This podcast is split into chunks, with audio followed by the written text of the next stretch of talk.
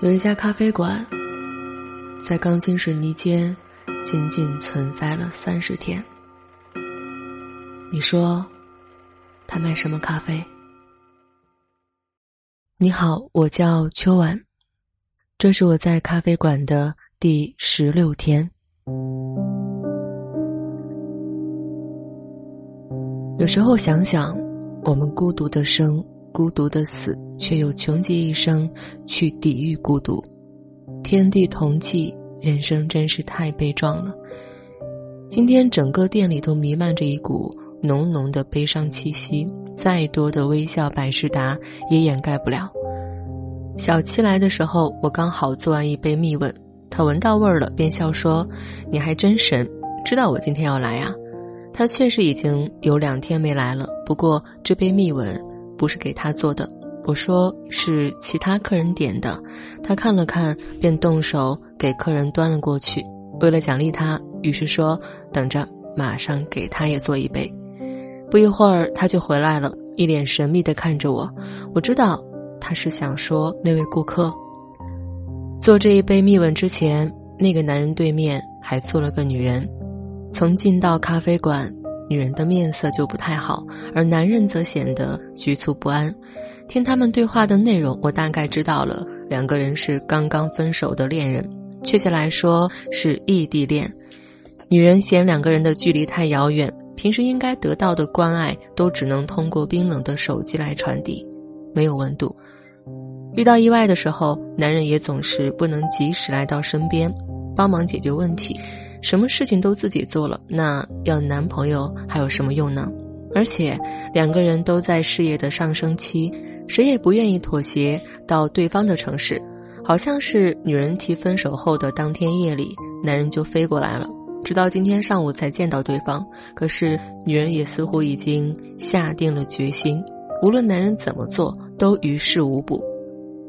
咖啡还没点上，说了没几句话，女人就匆匆离开了。男人独自在那坐了半个多钟头，然后告诉我要一杯咖啡。我说：“你点什么？”他看了看所有的豆子，说：“蜜吻吧。”男人的眼睛红红的，我知道是哭过了。小七端了自己的咖啡，在一旁静静的坐下，眼神时不时的瞟向那个悲伤的男人，他的周遭也布满了忧伤。我知道小七也是一个有故事的女人。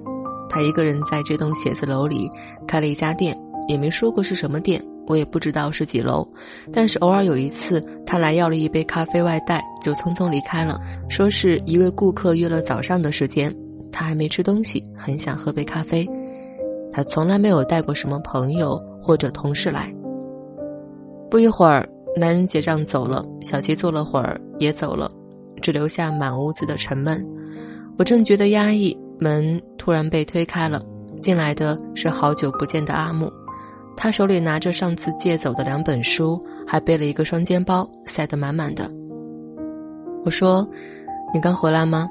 怎么拿这么多东西？”他说：“一会儿就要走了，今天办了离职，过来还书，顺便坐坐，喝杯咖啡。”这个消息对我来说有些突然，就像以前在公司的时候，本来还在一起。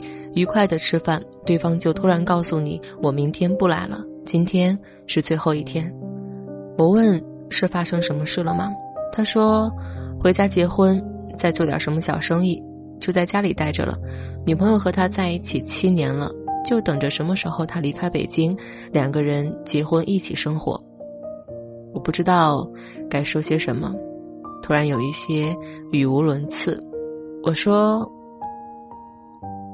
最近，店里出了新品，要不要试试？估计就算以后什么时候再回来，也没有机会尝试了。等我端着食物过来的时候，他正望着窗外。这座城市太大了，目之所及没有边际。我说：“这叫小确幸，算是给你离别的礼物了。”他看着面前的摩卡和三明治，便笑了，说。这摩卡还真难看，我说，这叫丑萌。他吃了一大口三明治，咀嚼的时候面目有些狰狞，但他还是咽下去了。他问：“为什么会有芥末？”我说：“因为有它，才叫小确幸啊，别人可吃不到。最后，阿木吃完了所有，又静静地坐了会儿，就要离开了。我们互道珍重。他说：“下午三点的火车就不耽搁了，祝你生意兴隆。”我说：“这么老土，那我也祝你生意兴隆。”我看了看时间，今天是二零一七年十二月十六号，还有小半个月，一切就该结束了。生意兴不兴隆的，也没那么重要吧。